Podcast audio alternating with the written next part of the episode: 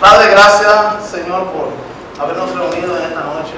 Gracias por tu cuidado sobre nuestras vidas durante la semana. Mira, Padre, preparamos nuestro corazón para escuchar tu palabra en esta noche. Habla con tu Espíritu Santo a nuestro ser. Oh Dios, edifícanos, oh Dios, con ella y que podamos, oh Dios, oh Padre, disfrutar, terminar de disfrutar tu presencia a través de la predicación, del escuchar de a ti, oh Dios, hablar a través de tu palabra. En el nombre de Jesús. Amén. ¿Cómo se titula? Señor y el amor a propósito, con propósito, para un propósito. Yo quiero declarar a través de su palabra, quiero declarar a tu vida a través de su palabra.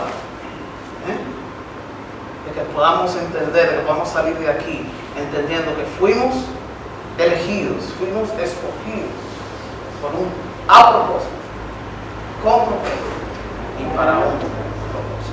Escucha esto, el estar vivo tiene un gran propósito. Fuimos creados a imagen de Dios. Y ya con eso ya es para que nosotros nos levantemos todos los días felices y contentos.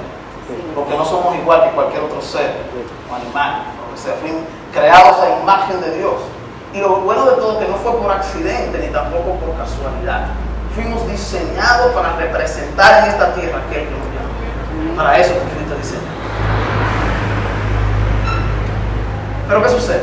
A partir de la caída del hombre en el Génesis, el estar vivo representa tener enfrente un destino eterno, ya sea de gloria espectacular o de horror inexplicable. Es un peso que puede oprimirnos con miedo y temblor o sostenernos con una alegría indescriptible y llena de gloria. A partir de la caída, inmediatamente tenemos enfrente algún destino. Aquellos que están en Cristo tienen enfrente una gloria eterna. Los que no están en Cristo, lamentablemente tendrán que tienen enfrente un horror inexplicable. Pero para poder vivir realmente en paz y en plenitud en esta vida, necesitamos conocer las respuestas a estas grandes preguntas básicas que vamos a hacer en esta noche. Porque aún nosotros los creyentes, sabiendo de que nos espera una gloria eterna, vienen altas y bajas en nuestras vidas, aún sabiendo de que nos espera cosas bellas, Así es. el estar con Cristo. Amén. Pero la vida cristiana, a partir de la caída, representa una lucha constante. ¿Cuáles son esas preguntas? ¿Quién soy? ¿Cómo obtuve esta identidad? ¿Y ¿Para qué estoy aquí? Esas son las preguntas que nosotros diariamente nos hacemos. Y créeme, ningún perro, tortuga, pez, ardilla, pájaro, delfín, no sé, piensen en algún animal, chimpancé, ningún animal vive pensando en estas tres preguntas. Así Ellos no, es. ellos, no, ellos no pierden el sueño por estas Así es. preguntas. Mas nosotros, siempre, de alguna manera, antes de acostarnos, comenzamos a evaluar introspectivamente qué yo hice hoy. ¿Y para qué yo estoy aquí? ¿Y quién soy? Pero ven acá, ¿cómo yo pude actuar así en el trabajo? ¿De dónde salió eso? Ese genio, ese mal genio. O, cómo es que yo estoy actuando? ¿Y por qué yo le dije a fulano? Y todo eso en nuestro pensamiento, en nuestro sueño. Y pensábamos acostarnos a las 10 de la noche y terminamos acostarnos a las 3 de la mañana. Así es. Porque estamos pensando ahí, antes de acostarnos, en estas tres preguntas básicas. Mm. Somos nosotros los seres humanos que nos hacemos estas preguntas. Los animales no se hacen esas preguntas. Yo tengo un, cachorrito, que tiene son como algunos cinco meses, cuatro. Se llama Pascal. Y cada vez que yo llego, después de hacer diligencia, desafanado, botado, cansado, yo abro la puerta para ver cómo está el perrito. El perrito lo que quiere es jugar. El perrito lo que quiere es comer. El perrito lo que hace es jugar, comer y dormir. Y cuando yo esté en el así pensando, ¿qué fue lo que yo hice? ¿Qué yo hice? No, esto, ven quién soy, cómo esto, lo otro, siempre preguntando. Y el perro hablando, el jean así, ven que vamos a jugar, que yo quiero jugar contigo. ¿Por qué? Porque los animales no tienen eso, ese afán así como nosotros. Y yo veo como él, eso es lo único que él piensa todos los días y con eso él está bien, está tranquilo y chido porque yo sé que lo de la comida le tengo que comprar la purina, lo tengo que bañar. Y yo vez que lo veo, esto sí está bien, ¿eh? Tú sí estás bien, ¿eh? Y yo pensando en el futuro, qué es lo que me espera y qué es lo que estoy haciendo, que qué, pues yo estoy aquí. Y este perro lo que quiere es jugar, comer y dormir. Qué heavy. Somos nosotros los que vivimos pensando en, en- en la vida, en esas preguntas, y somos nosotros los seres humanos que nos hacemos esas preguntas. Entonces, son- somos nosotros los seres humanos los que nos suicidamos. ¿Usted habla de un animal que se quiere subir a una tercera planta porque quiere morir? No. El animal quiere vivir.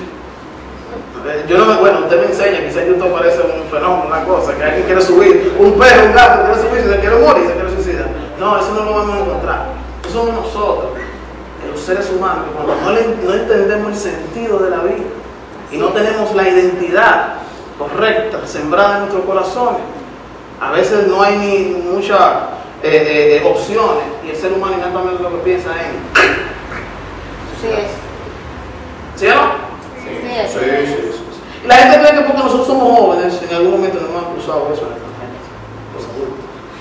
Pero yo creo que todos, en algún momento, nos digo, ¿para qué yo estoy aquí? Y vienen mentiras de Satanás cruzando nuestra mente, pues ya muérete, ¿por qué? No hay sentido en esta vida, todo te está saliendo mal. ¿Ven? Las personas adultas creen que porque somos jóvenes, no, tú, tú estás en la flor de la vida, ahora que te falta vivir. Creen que esos pensamientos no entran.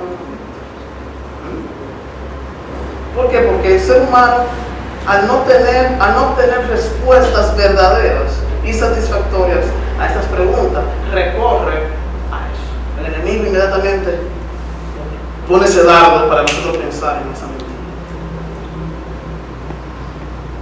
Ahora, ¿por qué es que nosotros pensamos en esas cosas y los animales no?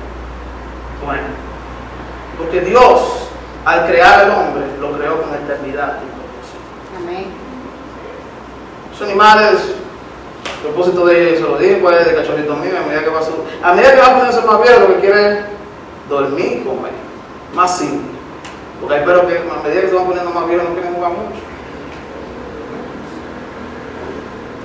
Pero al Dios poner eh, eternidad al crear y propósito, es por eso la lucha de muchas amistades que tú conoces. Dices, "Ay, yo no quiero vivir más en esta vida.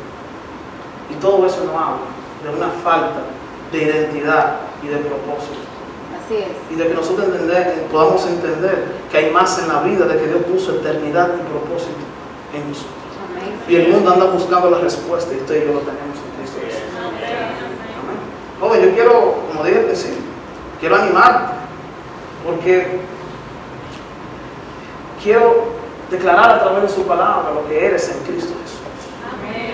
Lo que eres en Cristo Jesús. Yo sé que eh, si hay algo bello de la palabra del Señor que nos presenta a nosotros, el problema que tenemos, y es el pecado que mora en nosotros. Amén. Pero la Biblia no se queda ahí. La Biblia también presenta la solución para poder vencer el pecado. No solamente nos presenta el problema que tenemos en nosotros, ese pecado que mora en nosotros. La Biblia dice, ok, ya que tú sabes que esto es malo, por eso te presenté las leyes. Ahora yo quiero enseñarte cómo vencer. La Biblia nos enseña cómo vencer. La Biblia nos da las soluciones para poder vencer. Amén. ¿Alguien dice amén? Y la solución está en una sola persona, que es Jesucristo, Cristo Amén. Jesús. El Padre envió a Jesús para traer solución a nuestro grave problema. Y con ello trajo, para, nos dio identidad y. ¿Alguien dice amén? Amén. Se lo voy a sacar de la mesa como sea. Entonces, en este texto que acabamos de leer, en 1 de Pedro, encontramos respuestas rotundamente claras a las tres preguntas. ¿Quién soy? ¿Cómo obtuve esta identidad? ¿Y para qué estoy aquí? Así que vamos al fondo de las cuestiones fundamentales de la vida a través de la palabra. Lo primero, ¿quién es usted o quién soy? Cuenta que en este texto Pedro está identificando a los cristianos.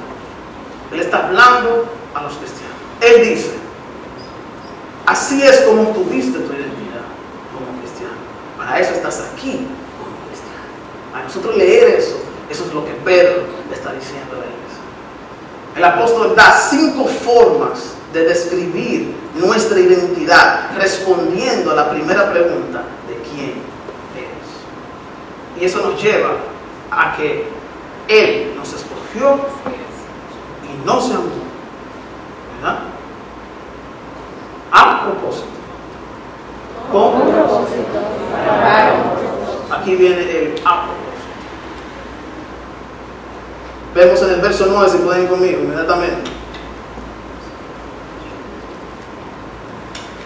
Dice, pero vosotros sois linaje escogido.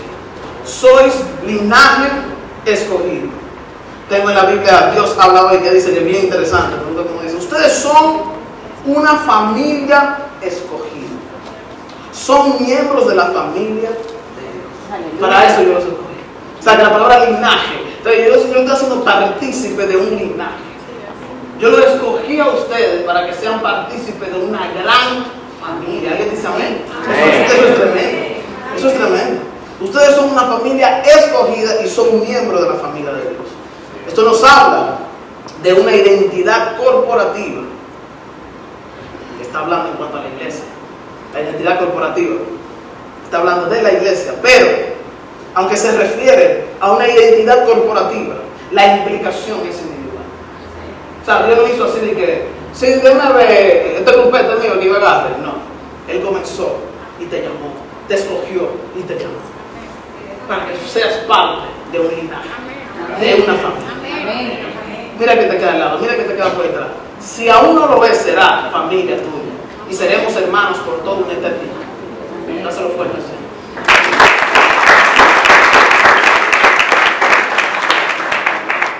El linaje que Dios escogió, o sea, esta raza, ni es negro, ni blanco, ni marrón, como hoy en día hay, ¿cómo que le llaman eh, cuando es pues, racismo? No, no hay racismo. Amén. Nada de eso. Esta raza ni es negro, ni blanco, ni marrón. Esta familia es nueva. Esta familia es diferente, no indiferente. Diferente. ¿Mm? Esta familia es diferente de todos los pueblos, colores y cultura. Nosotros nos destacamos, y más cuando nosotros representamos la sal en esta tierra y la luz. Somos, representamos un distintivo bien grande en este mundo. ¿Qué sería este mundo sin la familia de Dios? Un desastre. Así es. Nosotros lo que le damos es sabor a esta, a este mundo. Cuando tú dices yo soy cristiano, no te avergüences porque tú le estás dando sabor. Tú le estás, tú estás brillando en Cristo. Por eso el apóstol Pablo dice, no te avergüences del evangelio del poder de Dios. Tú perteneces a una familia poderosa, donde el rey es ese que está allá arriba, que no ha perdido ni una sola batalla. ¡Wow! Escucha bien, joven. Lo que nos da nuestra identidad no es el color, ni la cultura, ni los estatus sociales. Eso no lo da nuestra identidad. Eso no es lo que da nuestra identidad. Lo que nos da identidad es la elección de Dios. ¿Qué es lo que nos da identidad? La elección de Dios. Ustedes son linaje. Ya. Pa- ya. Eso es lo que nos da identidad. Nada que tenga que ver con cosas privadas, esto porque es blanquito, con un chulo que se quiere. Nada, nada que tenga que ver con color, ni cultura, ni estatus social, nada. Amén. Lo que nos identifica a todos, Dios nos ve a todos por igual. Amén. Linaje, escogido. Amén. Interesante. Eso es lo que nos identifica. Somos una raza elegida. De entre todas las razas hemos sido elegidos uno a la vez. Así De es. entre todas las razas, la- de entre todos los seres de esta tierra hemos sido elegidos uno a la vez. Es por eso que esta asombrosa frase de que eres linaje es individualmente crucial para ti. joven. Eso es crucial. Si no entendemos de que pertenecemos a una familia poderosa, comenzaremos, es- es- esta- nuestra vida espiritual sería mucho más inestable. Pero qué bueno entender de que por las luchas que tú estás pasando, otros en la familia del Señor la están pasando también. Pero ese, ese también no, te- no solamente se te va a acercar para decir, sí, yo me identifico contigo. Ese se va a acercar para ti y va a decir, vamos a orar. Y vamos a buscar ayuda. Y vamos a comenzar a crecer. Y vamos a salir de este proceso. Fieles a Dios. Amén. Eso es bello encontrar eso en la familia de Cristo. O sea que es crucial. de que nosotros podamos creer en esto. Entonces, eres parte de la raza escogida, porque la raza está formada por individuos que fueron escogidos de entre todas las razas. Así que tu primera identidad es que eres, ¿qué? Elegido. ¿Eres qué? Elegido o escogido por Dios. Dios te eligió. No por ninguna cualificación. Amén.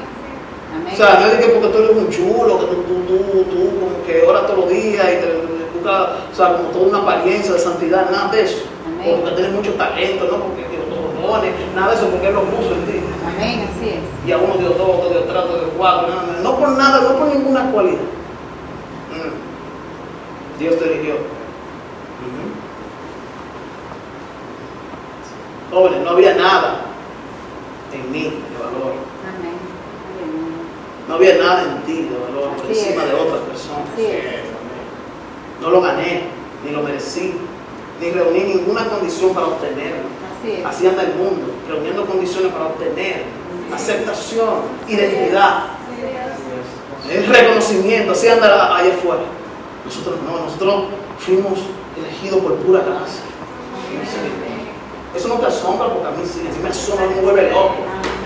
Eso me vuelve loco de que entre tantos millones de personas, Él me escogió, Él me llamó a propósito, con propósito. Para otro propósito. Fuerte.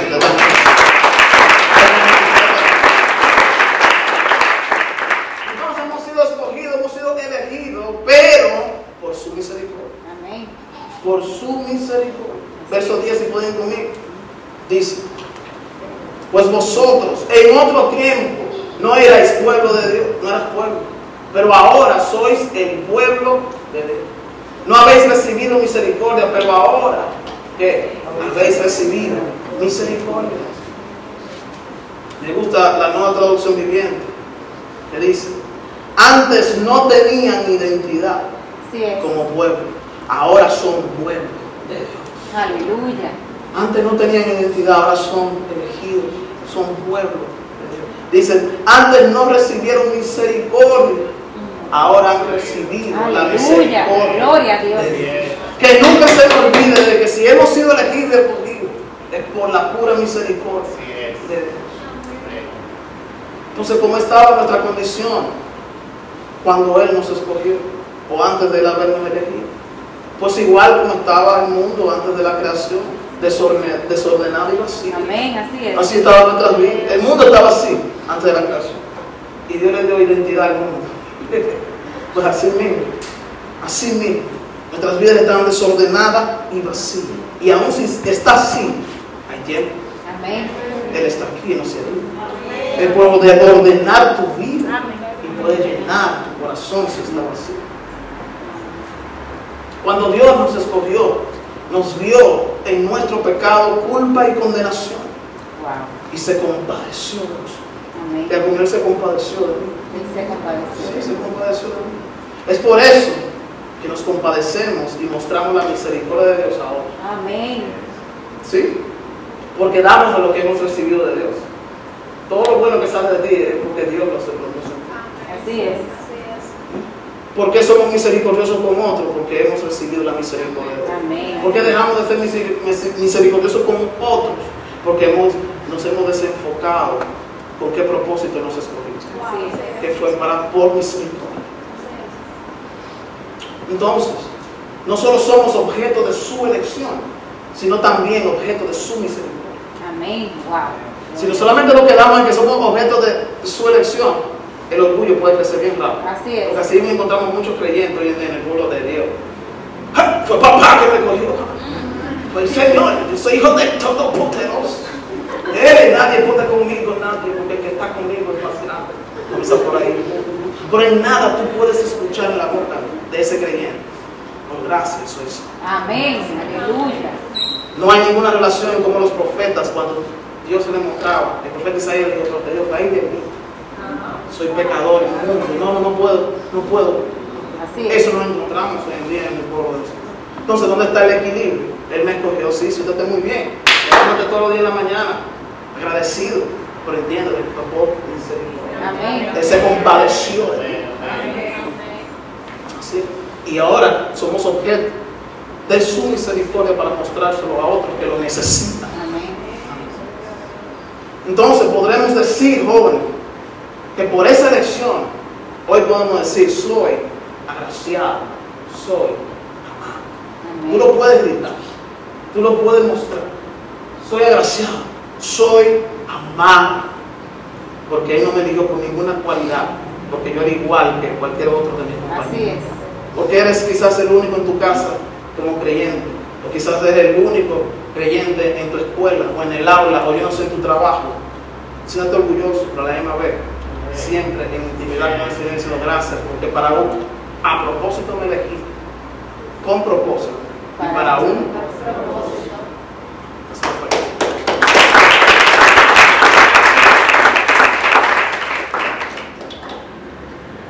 Entonces Dios no solo me eligió a mí y se mantuvo al margen, Él me escogió y luego se acercó en misericordia para ayudarme y para salvarme. Amén. Eso fue lo que hizo.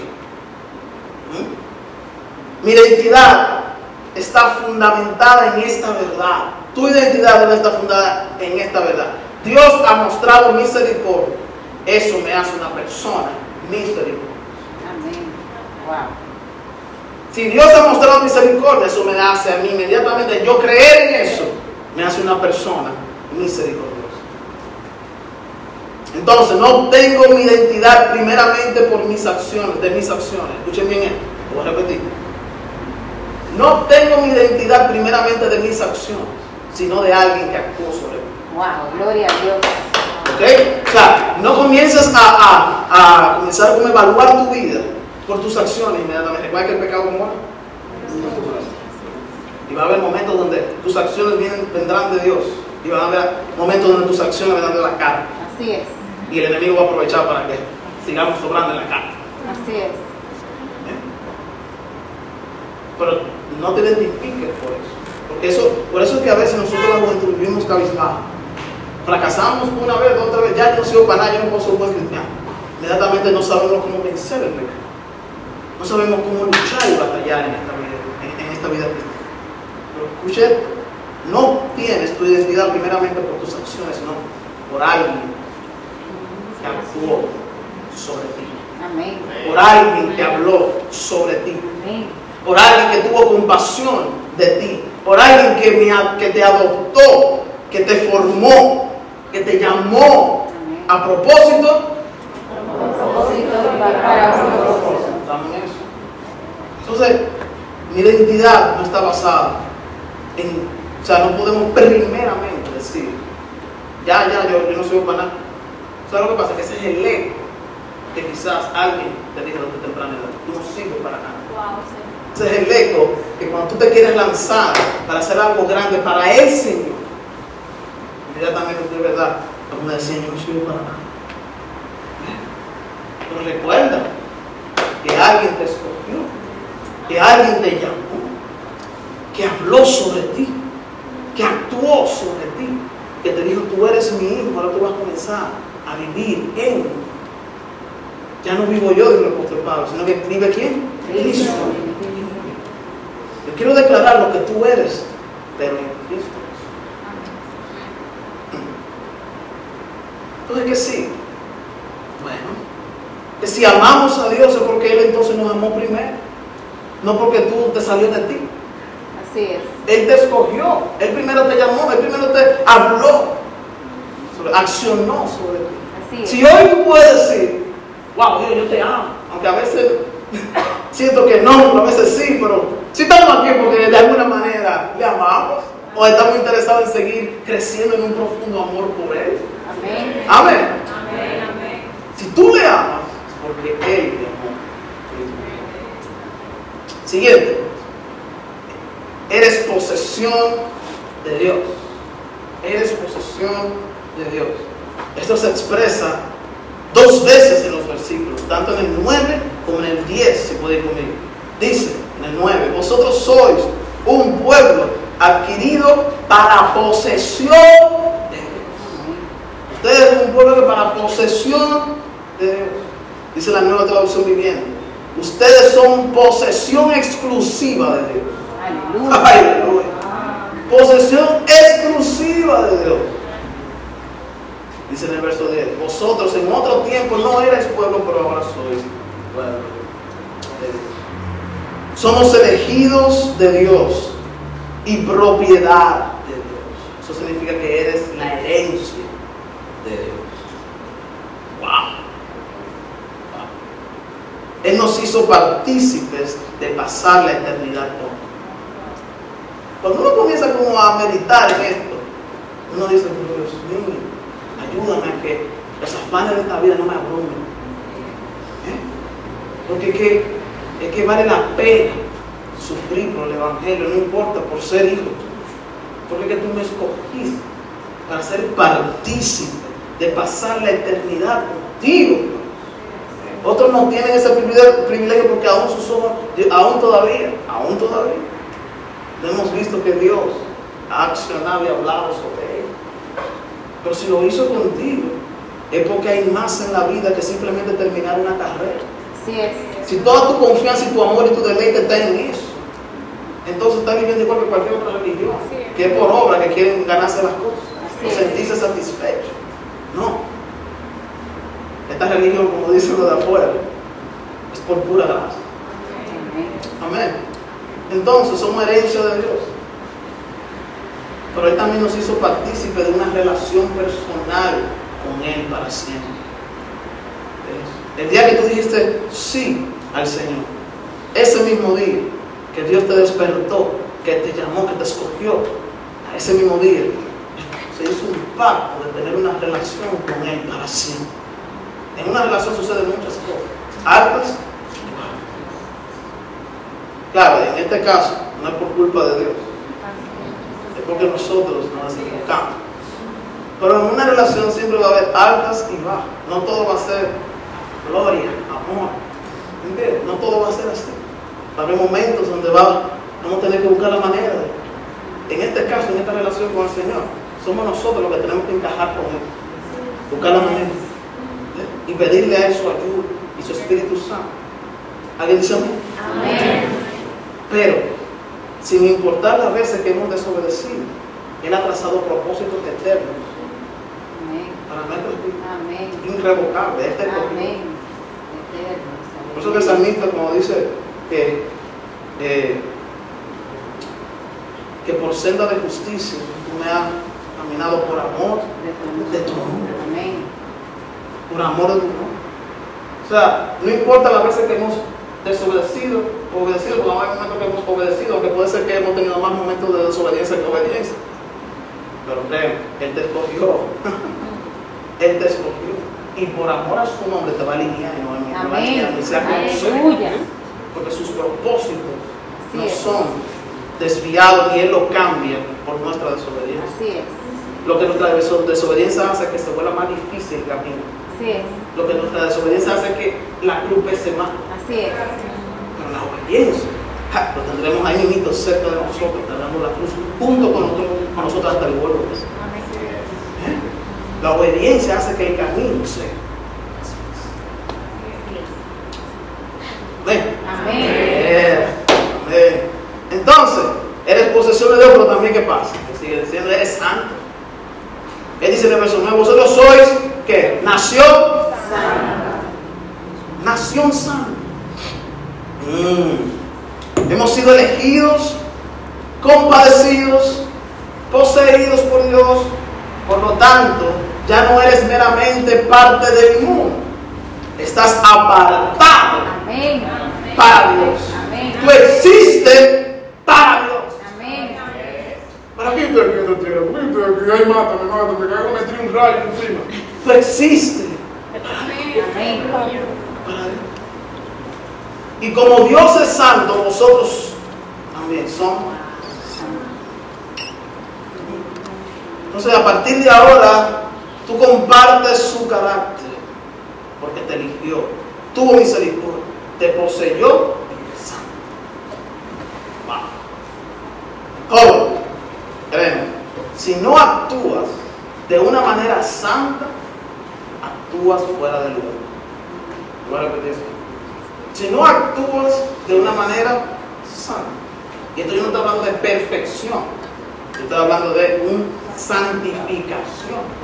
De que tú progresivamente tus deseos están alineados a la voluntad de Dios, a la santificación, a parecerte a Él. No estoy hablando de perfección, estoy hablando de obras. Estoy hablando de tu recibir, de, de entender de que eres escogido. Pero también para ser santo. Y eso nos lleva a que hemos sido escogidos y llamados con propósito. El propósito es ser que. Y si no actúas de esa manera, estás fuera de lugar. Estarías contradiciendo tu esencia de cristiano. Porque nuestra identidad es la santidad al centro. Amén. Esa es nuestra identidad. Nuestra santidad aquí, al Señor. No nuestra devoción al mundo o a las personas. Al Señor. Vosotros sois santos. Seguimos avanzando. ¿eh? Eres un sacerdote real. Diga conmigo, soy un sacerdote real. El verso 9. Son real sacerdotes, elegidos por Dios. Vamos a decirlo de elegidos por Dios, compadecidos por Dios, poseídos por Dios, santo como Dios y sacerdotes reales para Dios.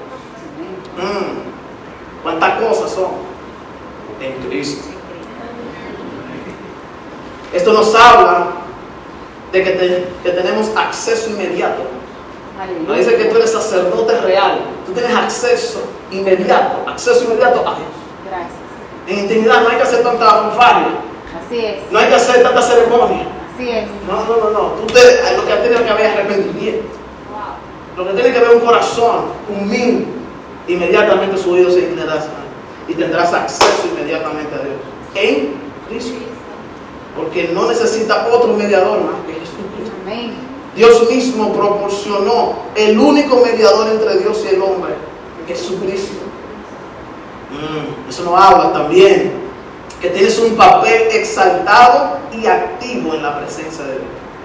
Los varios están buscando la exaltación en, en los Sí. en el mundo. Pero si lo vemos en el mundo espiritual, nosotros tenemos una posición, exal- o sea, un papel exaltado y activo en la presencia. No eres cualquier cosa en la presencia. No eres elegido, compadecido, poseído y santo solo para desperdiciar tu tiempo sin hacer nada.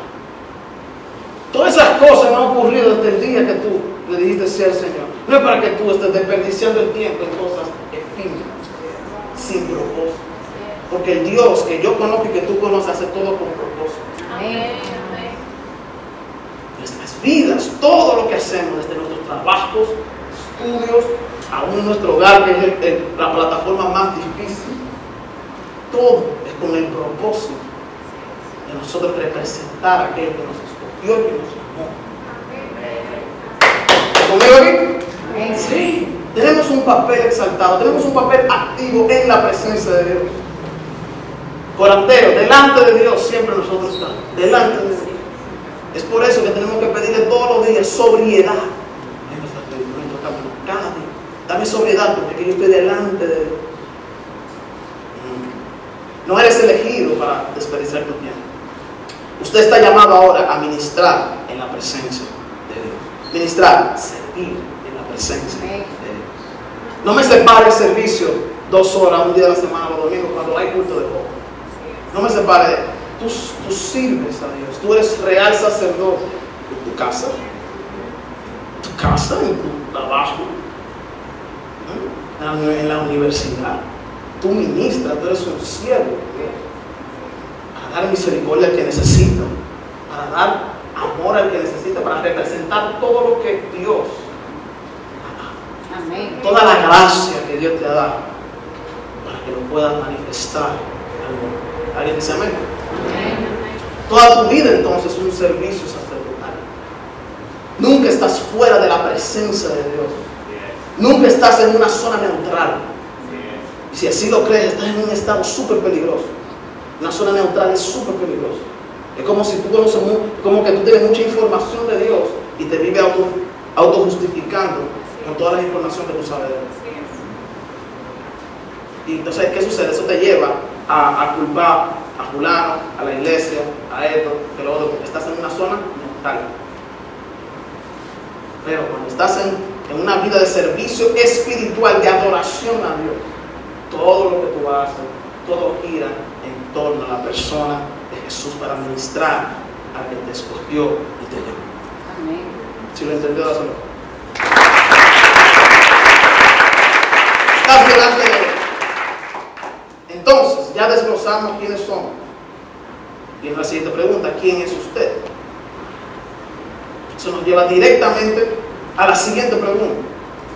¿Para qué estoy aquí? ¿Cómo obtuve esta identidad? Pues la respuesta es obvia. Obtuvimos nuestra identidad de Dios. De hecho, nuestra identidad está, o sea, nuestra, nuestra identidad es nuestra relación con Dios. Esa es nuestra identidad. Nuestra relación. ¿Qué es lo que es nuestra identidad? Nuestra relación. Con Dios. Ok. Eso habla de que cualquier otra relación que no sea con Dios está estorbando tu relación con Dios. Y esa veces que a veces uno, aún siendo creyente, muchos preguntan, ¿y, y qué le dio a Dios? Nada, ¿y qué es esto? Y este es A. Bueno, puede ser que está entrelazado en- con muchas relaciones, que no es la relación con está desenfocado de su identidad, porque la identidad del creyente es su relación con Dios. Obtuvimos esta identidad porque Él nos eligió, se compadeció, nos poseyó, nos apartó como santos y nos vistió como reales sacerdotes. Aleluya. Obtuvimos esta identidad y dígalo, ahí en el verso 9.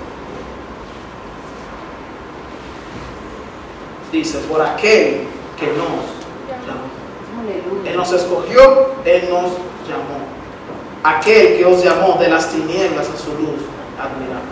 Noten algo. Fuimos escogidos por Dios antes de ser llamados por Dios. Te lo digo, ustedes son linaje. Primero fuimos escogidos por Dios antes de ser llamados por Dios. Y eso, eso fue lo que explicamos en el punto número uno. Una vez que Él nos escoge, como dijo el apóstol Pablo, desde antes de la fundación del mundo, nos llama, ¿verdad?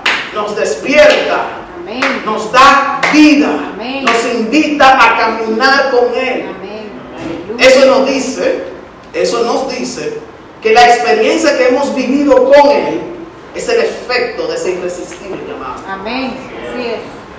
Toda la experiencia que tú has vivido con Él, que a veces se nos olvida, que Dios ha hecho una obra tremenda en tu vida, desde el día uno que le dije, que fuiste despertado. Amén. Todo eso es producto y efecto de un irresistible, irresistible llamado. Amén. Así es. Estábamos como Lázaro, y Él nos dijo, Lázaro, despierta. Amén. Viene el siguiente punto, porque Él nos escogió y nos llamó a gana. Él nos escogió y nos llamó A propósito, con propósito y para un propósito. Mm, parece ser propósito lo, y la siguiente pregunta, ¿para qué estoy aquí? ¿Para qué estoy aquí? La razón precisa y específica de nuestra existencia está en el verso 9 también. Por esta razón existimos, para anunciar las virtudes de aquel llamó de las tinieblas a su luz. Amén. Aleluya. Existimos para anunciar la gloria de Dios. Amén. Tanto esfuerzo y tanto estudio y tanta cosa y trabajo que estás haciendo. Todo nuestro esfuerzo, si no incluye, yo diría no incluir, si la base de todo ese esfuerzo es la gloria de Dios. Amén. Gloria. seguirás buscando de aquí para allá, de allá para acá, hasta buscando que es llenar. Pero aquel que tiene una identidad clara para qué fue escogido y llamado, la mínima cosa que hace, lo hace con amor, con propósito, Amén. con seguridad. Amén. sin importar el reproche de otros. Digamos, mm, para eso estás aquí, para anunciar la gloria de Dios. Entonces, como cristianos, no puedes hablar sobre tu identidad sin hablar sobre la acción de Dios sobre ti. O sea, tú no puedes hablar de, de tu identidad sin hablar sobre la acción de Dios sobre ti. Mm. Yo sé que aquí es más fácil hablar lo que Dios hizo en el mensaje, el habló sobre ti, sobre nosotros, yo sé que es un poco más difícil porque para eso no estamos encaminando para ser contra Cultura. contra cultura y contra cultura es que antes, una vez que tú te dices mi nombre es fulano, tú le dices por qué tu nombre es fulano y cómo tú volviste a nacer. No tengas vergüenza, digo, porque el mundo lo que buscando es censo. Si tú le presentas tu mismo currículum, tu mismo eh, eh, eh, perfil de siempre, soy él, soy el otro, uno más, de un montón. Pero cuando tú le dices, yo no soy un fanático cristiano, soy un seguidor de Cristo, soy un discípulo de Cristo. Yo fui escogido y llamado. Amén. Y comienza por ahí, tú comienzas a dar tu testimonio, eh, van a salir impactados porque el mundo anda buscando esencia. Una verdadera esencia. Cuando te ven a ti tu vida satisfecho en Cristo, te van a decir, yo quiero eso. Yo quiero que eso. Entonces no puedes como cristiano hablar sobre tu identidad sin hablar sobre la acción de Dios sobre ti, la relación de Dios contigo y el propósito de Dios para ti. Amén. Dios tiene que estar incluido en tus conversaciones. Aquel que actuó sobre ti, te formó, te llamó, te dio sentido y valor. Nuestra identidad debe estar radicalmente centrada en Dios. Diga conmigo, mi identidad tiene que estar radicalmente centrada en Dios, en todas las plataformas. En tu casa, en tu hogar, en las redes sociales, en tu trabajo, en la universidad, donde creas que te radicalmente centrada tu vida, tu identidad. Porque si no estás centrada en Dios, entonces estarás centrada en algo que no es Dios, Sí, o en alguien que no es Dios. Mm. Y es por eso que una y otra vez nos vamos sintiendo sin sentido, insatisfechos. Vamos a analizar dónde está girando tu vida, hacia qué está girando tu vida. Porque si gira en torno al eterno, sentirás satisfacción y verás cada día más claramente lo que te espera enfrente, es una gloria eterna en Cristo Jesús, forever. Y Amén. no forever 21, forever. Amén. Dáselo fuerte.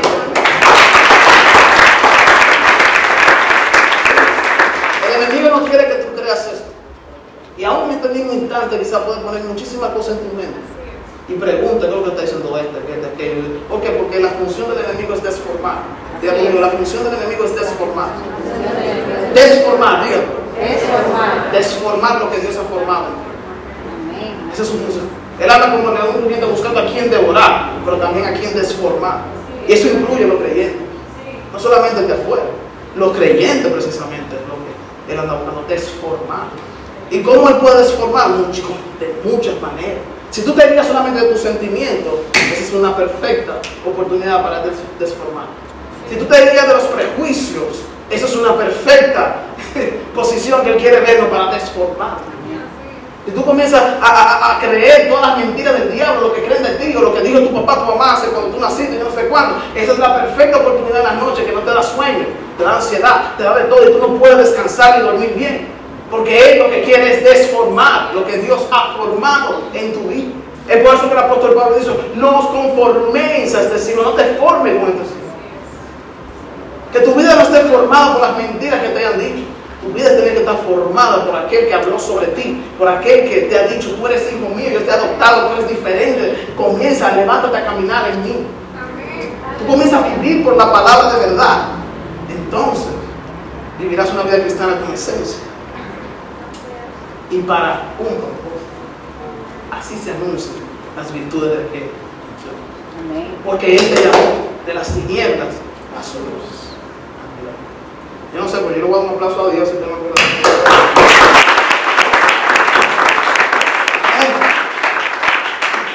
Él quiere desformar y eso es lo que Él ha hecho desde el Génesis, desformar al hombre.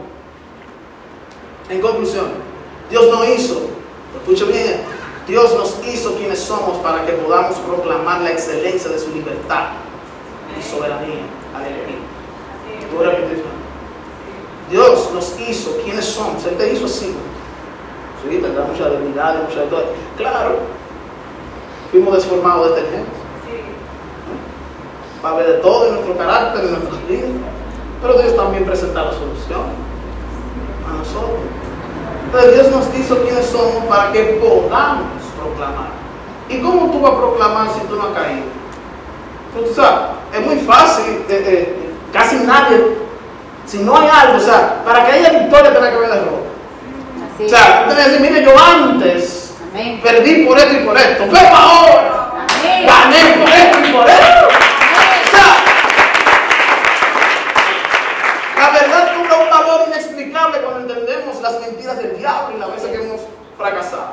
Así es. Entonces, las veces que hemos fracasado, que hemos caído, es para que nosotros podamos proclamar la excelencia de su libertad y soberanía al y escoger. Amén. Cuando tú decís, mira, yo era igual que tú, igualito que tú. Pero yo, a mí se me manifestaba una gracia que yo mismo ni te lo puedo explicar. Dios me ha transformado. Amén. La excelencia de su gracia en compadecerse de nosotros. La excelencia de su autoridad y poder al poseernos. Aleluya. La excelencia de su valor y pureza al hacernos santos. En otras palabras, nos ha dado identidad para que su identidad sea proclamada a través de nosotros. Amén. Sea proclamada a través de nuestra generación. Aleluya. Sí, el mundo está malo, abunda mucho el pecado, pero si hay algo que sé que sobreabunda, y es la gracia. Tú representas la gracia de Dios para el tiempo, tú representas la gracia de Dios en tus amigos, tú representas la gracia de Dios en la universidad, tú representas la gracia de Dios en tu hogar. Amén. La gracia de Dios, no por ninguna otra cualidad que tú tengas, que salió de ti, sino porque Él te escogió y te llamó para a propósito. Con propósito y para un propósito.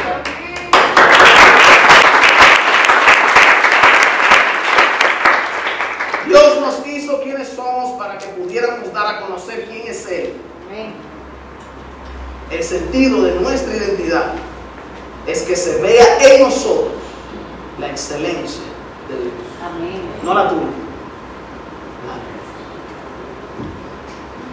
la- Amén. Amén. Cierra tus ojos que tal si oramos, yo creo que ya está bueno. Tenemos que orar, Dios ha hablado a nuestro corazón. Pidámosle al Espíritu Santo que ya sea que sea una palabra que haya refrescado tu mente, tú puedas llevarlo a tu corazón a la aplicación, es lo más importante. Y si ha sido una palabra que ha transformado tu mente, tu manera de pensar, tú puedes decirle, Señor, ayúdame a acercarme más a ti y a conocer lo que es la verdadera vida en ti. Cierra tus ojos ahí, olvídate de todo a tu alrededor y dile, Padre, gracias por traerme a este lugar. Gracias por nacer en la familia en que estoy. Gracias porque a pesar de que yo no elegí los padres que yo quería que me criaran o la familia que yo quería estar, dile gracias Señor porque en tu soberanía, en tu gracia, me escogiste, me llamaste, precisamente, específicamente, para anunciar tus virtudes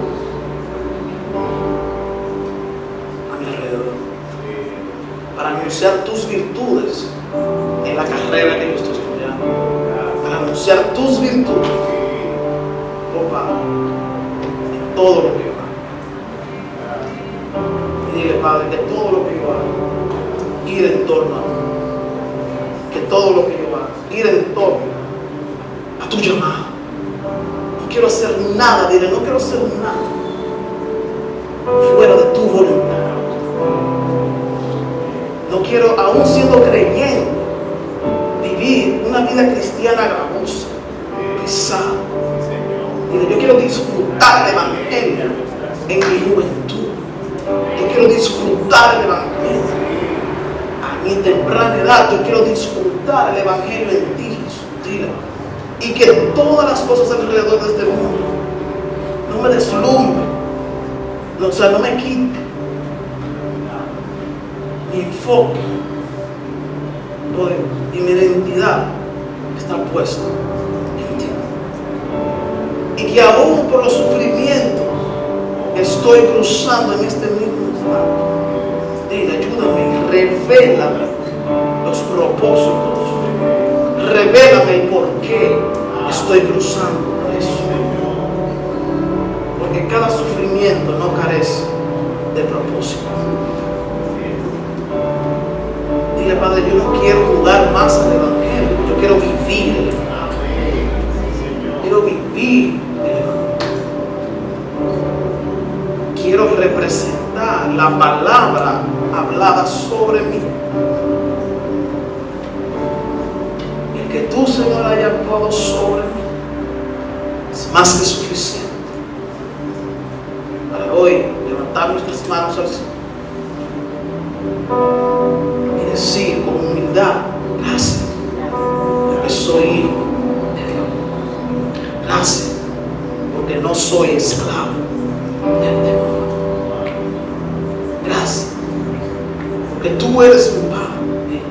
Yo soy tu Padre. Tú me amas. Tú has demostrado a escogerme, a. Oh Dios, con un propósito eterno. Levanta tu cabeza. Porque el Evangelio es buenas noticias. Entre tantas malas noticias que hay en este mundo, el Evangelio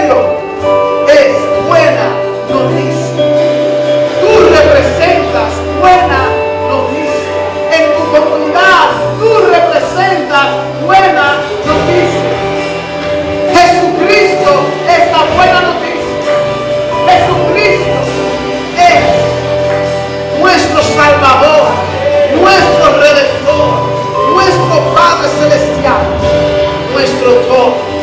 de despidamos